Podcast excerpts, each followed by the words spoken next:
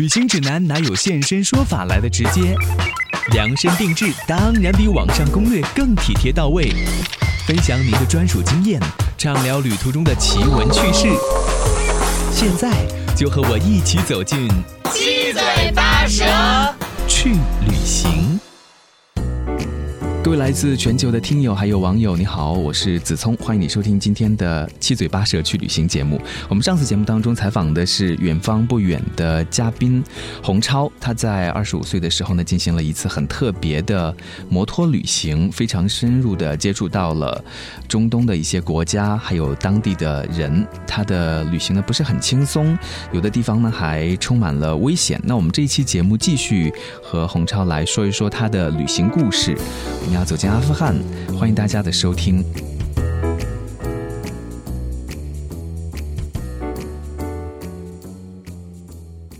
欢迎红超来到我们节目当中，你好，你好，主持人。年纪很年轻啊，今年是多少岁？二十呃，虚岁二十七了。二十七，有没有为自己写了这本书还感到蛮骄傲的？好像之前也写过书，对，这是我的第二本书，嗯，就像生二胎一样，情绪比较平静嘛。第一本书写的是什么？也是旅行方面的对，啊、OK，呃记录了很多。你这本书跟其他的书，你觉得不同的地方在哪里啊？我这本书啊，是一个独立记录者，因为嗯我之前是做过记者嘛，嗯我是以这么一个视角去写作的，嗯所以我我这本书所呈现的内容，包括它的故事，都是有主题性的，就是嗯比较有深度的，跟目前的这个社会思潮的结合是比较紧密的。嗯，就是它不是一本就是吃喝玩乐，不是一本，呃，不是一本心灵鸡汤，也不是一本心灵鸡汤，对，它是嗯真实的有血有肉的故事。你在这本书里面，我相信你可以看到这个时代的一些缩影。是我们今天要聊的这地方，我觉得应该还有挺多故事的。就是你同样也去了阿富汗嘛，嗯，挺危险的一个地方啊。你要去之前，对阿富汗的印象是什么呢？可能大部分的朋友想到阿富汗会想到危险，会想到塔利班。那我们看了那本书《追风筝的人》，对他稍微有一些了解，但是大部分人对于这样的一些地方都还是很陌生的啊。是的，在没有去阿富汗之前，我的所有的信息 information 都是来自这个大众媒体，包括一些去过的人。那我会觉得，那阿富汗是一个比较危险的地方。恰好我在巴基斯坦的时候认识了一些阿富汗人，嗯。他们有些亲戚就在军队里面服役，嗯。他就告诉我，就是，嗯，阿富汗是一个被塔利班控制了将近百分之三十土地的国家，就是日常的政府军和塔利班之间的冲突啊，每天都在进行，规模性的战役也时常爆发。而在像卡布尔这种城市，枪战是家常便饭，就是一天基本上有两次，上午一次，下午一次，就是街头的这些枪战。爆炸案的话，一个月大概有三到四次，也就是一周会有一次爆炸。天天反正都有人死于这个冲突当中哈。呃，对，每天都有人死，嗯，或多或少的问题。天哪！我在想你要去这样地方的时候，你爸妈应该很担心吧？我没有告诉他们，告诉我就不让你去了。后来他们还是知道了嘛，因为嗯他们也微信也关注我公众号嘛。嗯，所以你自己还是挺勇敢的，我觉得。当我想去阿富汗的时候啊，嗯，我我之前确实听过很多这些恐怖的传闻，对吧？你有遇到吗？在当地就是枪战呐、或者爆炸呀什么的？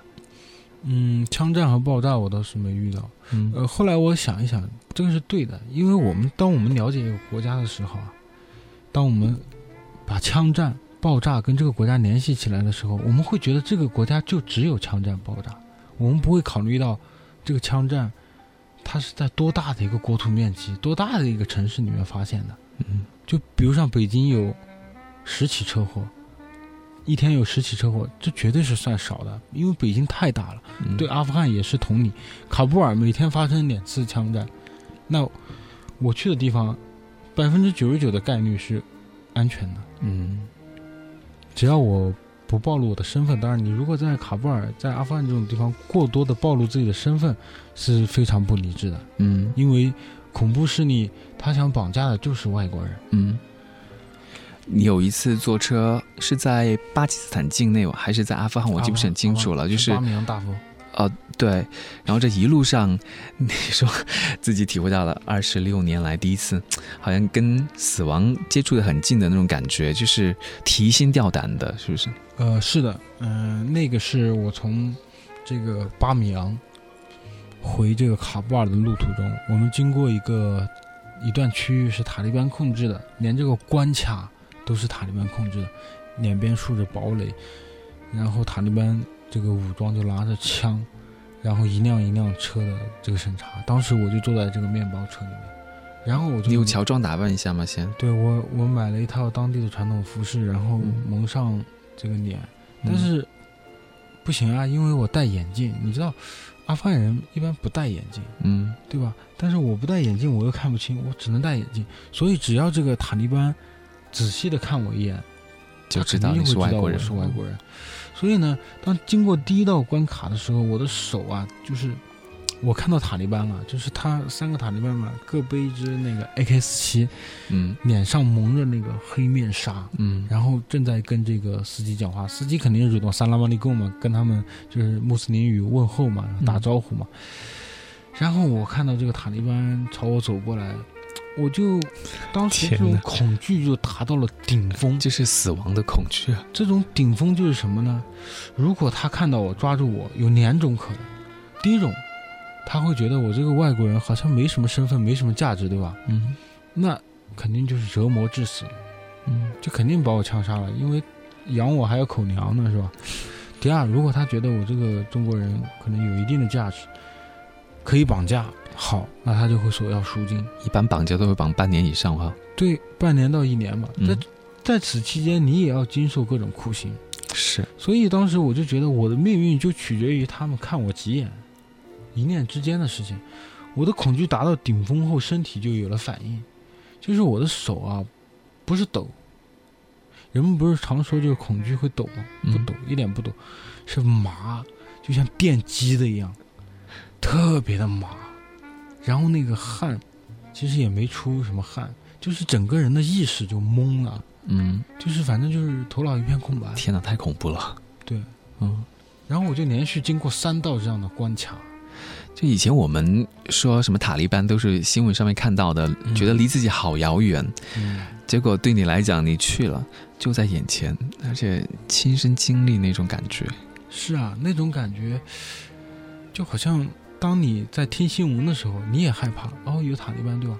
但是它只是一个遥远的东西，嗯但是同时呢，它的印象又加深了你。你知道这个东西就是炸弹，就是坏的东西。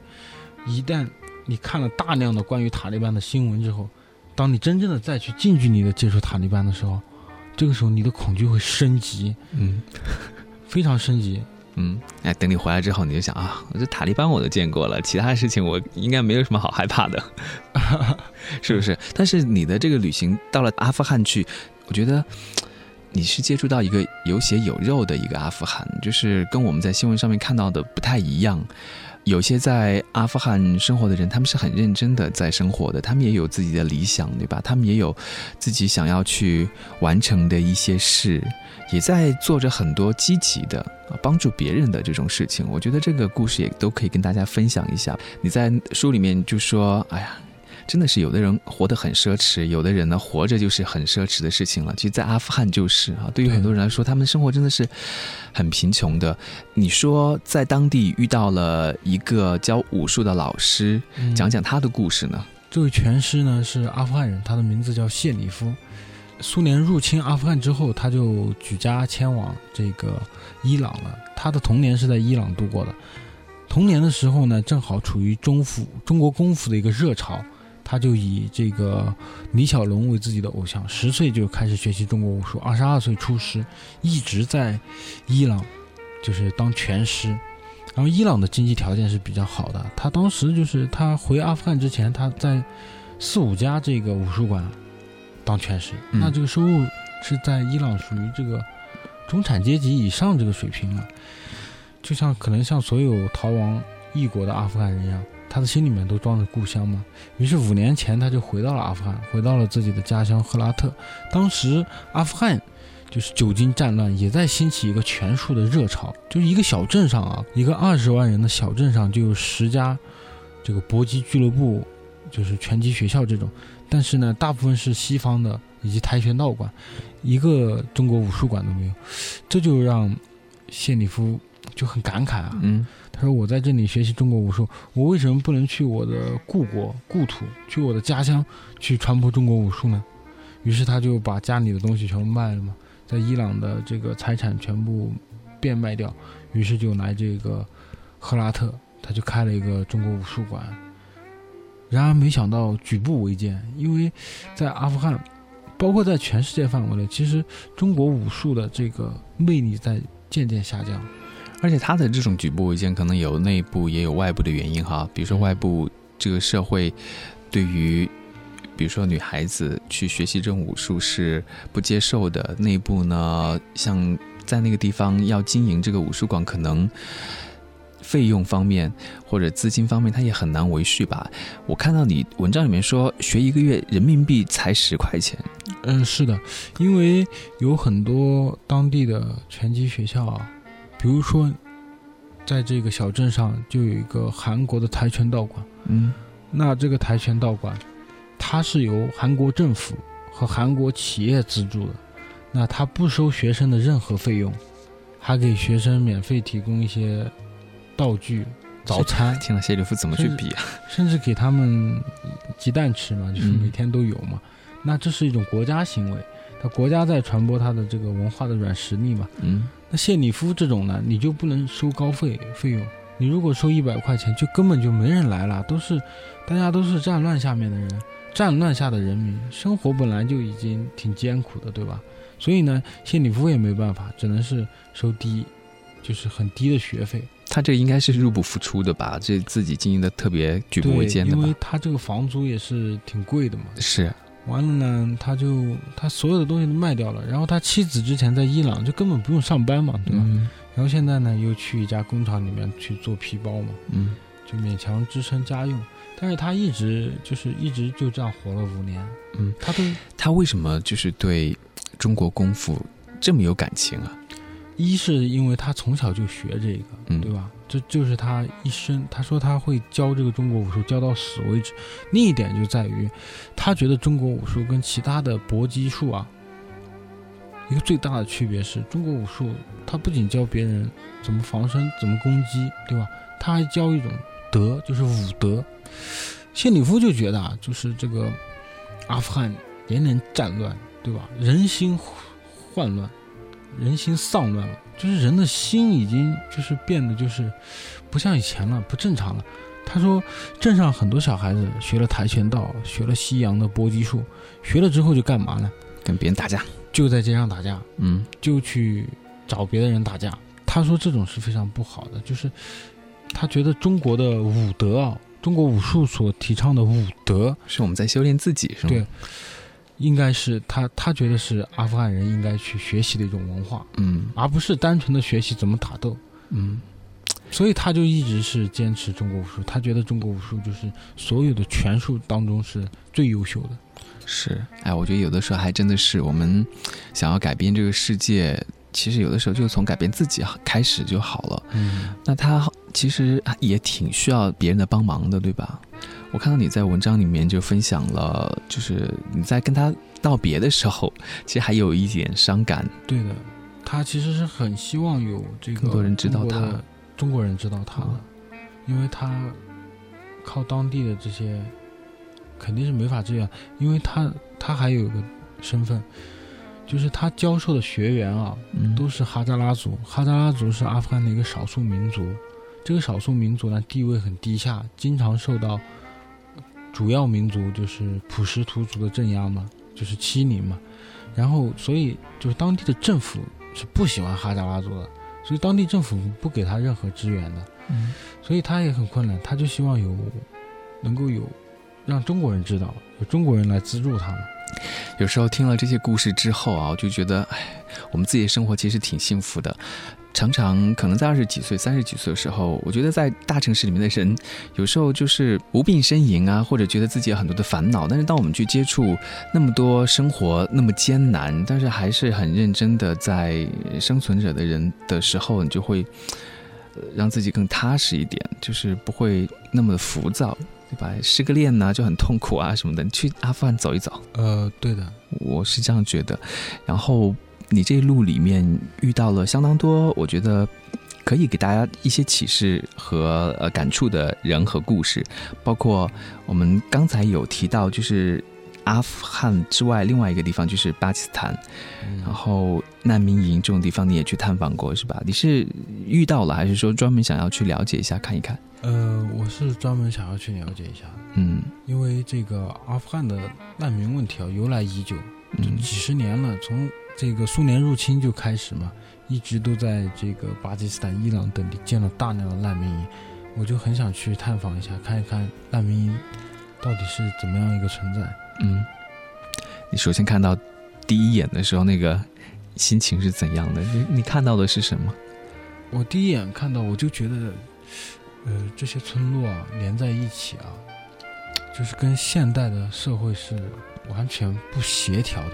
嗯因为旁边也有些工厂嘛，就是现在已经是工业时代了，对吧？但是在这个地方，你看到的只有课本里的原始社会的场景，就是茅草屋搭建的，小孩子有的也不穿衣服，反正就在泥堆里面、粪堆里面打滚，跟你来的来自的那个世界真的是完全两个样子哈。对，然后旁边呢正好又坐落着巴基斯坦的高等学府拉斯的大学，嗯，这这两者之间形成了一个鲜明的对比。靠得很近吗？靠得很近。天然后在这两难民营和这个大学之间，又有数座这个射击塔，就是机枪放在里面的射击塔，嗯所以这整个环境一看下来，就让人觉得这个地方贫穷到无以复加，甚至让一个来像我这样来自一个所谓呃现代文明的人啊，感觉到一种羞耻感。嗯，就是我好像我在看一个赤裸的东西的时候，我发现我自己也是羞耻的感觉，嗯，就是这样的一种感觉。你不会觉得说他们是难民营里生活的人，我是来自于北京的，跟我没有关系，我们大家都是其实联系在一起的。我反而会感觉到很愧疚，因为我嗯觉得可能我的存在会让他们产生一个对比，嗯他们会觉得，哎，你看人家是来自这个可能好一点的国度的人，对吧？所以我就会感到一种难以名状的这种愧疚和羞耻感在这里。哎，我前两天看那个电视节目哈、什么大学生来了，要有的做直播的，一一天可以赚四十万，然后现在难民营的那些孩子们啊，他们的生活又是怎样的？就如果你不去接触，你是很难想象还有这样的一群人过着这样的一种生活的。包括对于他们来说，教育也是很难的，但是还是有人在坚持着教育这些难民的同学、小孩子，对吧？难民老师，你说说他的那个故事呢？我觉得还挺好的。我去了难民营之后呢，我就发现这些小孩啊，就他没有一个正常的童年，他们甚至就是缺吃的、缺穿的，然后呢更没有教育。所以回来之后呢，首先我跟一个同胞，其实是我们是开着一辆车嘛，带了一大堆的这个礼物，就是从超市买的面包啊、这个足球啊、衣服啊，各种各样的东西，塞了整整一出租车，带到这个难民营嘛，给小孩发去。发完之后呢，我们就觉得，其实这些小孩更需要的不是一个快乐的下午，而是有个持久的一个教育的系统。嗯最后我就发现，呃，机缘巧合之下吧，我就知道哦，在伊斯兰堡其实是有一个阿富汗的难民小学的。这个小学呢，这个校长的穆吉塔巴，正好跟我一样大。哇，也他也才二十五六岁，对，呃，然后这个小学呢，其实已经破破烂烂了。前任校长就在几个月前就离任了嘛，嗯他是其实举家迁往土耳其。然后呢，这个时候呢，校长就在阿富汗人圈子里面寻求接任嘛，就没有人愿意，因为这个小学一看就没法盈利嘛，对吧？然后呢，就穆吉塔巴就站出来了嘛，他就觉得如果他不接手嘛，这可能以后有如果有难民儿童想去读书是吧，就没有场所了，因为其他学校很贵嘛，所以他就接手了。接手了，我就去探访了一下他嘛。学费要交多少钱啊？还是免费的？具体我忘了，大概应该是几十块钱一个月吧。嗯这个学费的话是远远低于巴基斯坦的普通学校的。嗯，有多少学生？呃，总共只有六十六名学生，多少名老师呢？十二名老师。他教的是什么呀？他是一个这个小学，你别看就是六十六名学生啊，十二个老师。其实他从一九七九年就开始建起来，就苏联入侵之后啊，就建起来了。它规模最庞大的时候有好几千名学生，嗯，就是一直慢慢慢慢的遗留到现在嘛，只剩六十六名。它的科目系统是非常全的，就是它可能一个教室它只只有三四个学生，但是它这个课还是开的，嗯就是属于这种程度。嗯。他们在上课的时候有没有什么样的困难呢？还是像一般的学校就是很正常的运营的？呃，困难很大。巴基斯坦是一个基础设施比较落后的国家，电力供应也不足。他们就就是在首都伊斯兰堡，每天都要停电好几次，每次都要停好几个小时嘛。嗯所以呢，它的他们没有发电机嘛，然后它就没法发电，就是昏昏暗暗的。停电的时候昏昏暗暗的，然后呢，夏天特别热，伊斯兰堡都处于南亚了嘛，非常热。那你没有发电机的话，你这电风扇都带不起来嘛。嗯。呃，同学们就是在这种环境里面学习，对，然后老师也是在这种环境里面教。，然后由于学生太少了，木吉塔巴这个学生收的学费呢还不够这个运营支出的嘛，因为嗯你要给老师付工资，对吧？你房租要钱，各种各样都是要钱的。你有跟那个老师聊一聊吗？跟木吉塔巴聊一聊，他们是怎么样想的，怎么样来做的？我觉得他们做这个应该肯定都不是为了什么钱之类的，他肯定有自己的一种使命吧，所以才做出这样的一些贡献。这个木吉塔巴呢，其实他小学的时候，他就是在这个小学念的，哦，他童年就是在这个小学度过的。嗯他现在学校里面的一个老师，还是他以前的那个老师，小学时候的老师。他这个木吉塔巴啊，他本来的工作，毕业后他的工作是英语老师，就社会上的英语老师嘛，一个月收入还是不错的。然后他接手这个小学后呢，他就去干私人英语教师嘛，就是他一边经营这个小学，一边呢也开私人课。他觉得就是就是我们阿富汗人在，即使我们逃往这个国外，对吧？其实我们是难民，但是我们绝不会放弃我们自己的教育，嗯即使再困难，就是明知道阿富汗有句谚语嘛，叫明知道会死在那里，但是依然会穿过那片沙漠。嗯他就是这个意思，就是我觉得就是阿富汗人的教育传承的一个表现，就是他宁愿放弃自己的一些东西，他来换取一个他内心的安宁，一个他觉得就是一种家国层面的意义。你有跟他们就是聊一聊他们对自己国家的这种希望、他们的未来之类的吗？呃，有聊过，其实，在巴基斯坦很多难民啊，呃，到成年以后，很多人都会回到阿富汗嘛，但是穆吉塔巴呢就没有回去，包括他周边的很多人也没有回去，因为现在的阿富汗依然非常的动乱，嗯而且这些难民到了巴基斯坦，其实他在阿富汗已经没有财产了，没有房产这些东西了。他们其实也很无奈，说实话，像是没有家、没有国的人。对，就是他们也希望阿富汗变好，但是作为这个洪流中的，甚至就是一滴一滴浪花都不算，嗯他们也无能为力。嗯。今天我们聊到的这个旅行是从中国开始的，走了很多的地方，然后呢也去到了巴基斯坦、伊朗。伊朗我们还没有聊到，还有阿富汗。那最后你在结束的时候是到了波斯湾那个地方去，是吧？我想就是你聊一聊你在要结束这趟旅行的时候的心情是怎么样的呢？呃，对我结束的时候是在伊朗的波斯湾。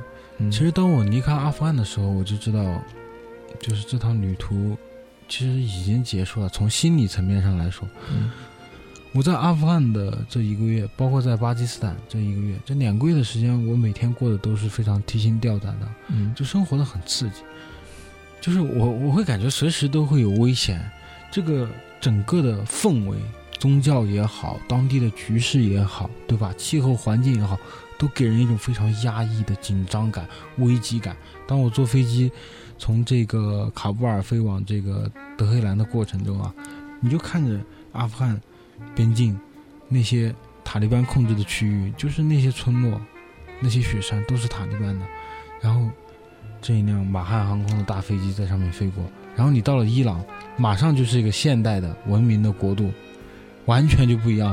那种感觉就像你，你每天背着一个五十斤的包袱在跑步，然后突然有一天你把它扔了，你就会觉得这个跑步已经已经失去了意义，没有感觉了。所以当我到达伊朗的时候，我冥冥中我就发现，就是我需要一个简单的地方，一个理清思绪的地方。嗯于是我就想去这个波斯湾。嗯，波斯湾看到的时候挺失望的吧？呃，确实，因为当时是冬天，我从北方的德黑兰，我骑摩托车，我租了一辆摩托车，穿过了高寒的伊朗高原，然后骑了一千多公里跑到波斯湾，发现波斯湾就是是军事封锁区，没让你进去一些你想去的地方是吧？呃，整个海岸都不是不让看的，不让拍照的。啊、最后呢，我是走后门，我认我找到了一个一个军人小哥，他的父亲以前也是当军官的，于嗯是他给我走后门去看了一下波斯湾，其实就是一片滩涂，嗯并没有感到很失望。就是虽然它不可能像曼谷湾或者像一些著名的海湾那样壮美，对吧？但是我其实发现，其实这是这是一个非常平静的结果，对吧？嗯就是有时候我们过分在意结局，就会产生失落。嗯反而这种比较平淡的，可能不算精彩的东西，恰好符合我在伊朗的心情。，OK。我们节目时间有限，没有办法把你整个旅行都给大家详细的讲解一下哈。但这本书记录了很全面的故事，叫《远方不远》，这也是人生探索家系列。其实，洪超就是在自己二十几岁的年龄，用这样的一趟旅行来探索自己啊，也探索我看这本书上面写的记录波澜壮阔的这个时代变迁啊。如果大家感兴趣的话呢，可以把这本书找来读一读，也可以关注一下洪超个人的微信公众号，给大家介绍一下吧。我希望大家能够关注我的微信公众号“远方不远”，嗯呃，也希望大家能够阅读我的新书。呃，远方不远这本书呢，在各大电商平台都有售。呃，我的公众号，呃，以后会嗯全面记录我接下来的旅行。好，今天再次的谢谢红超来到我们节目当中，谢谢你。谢谢大家，谢谢主持人。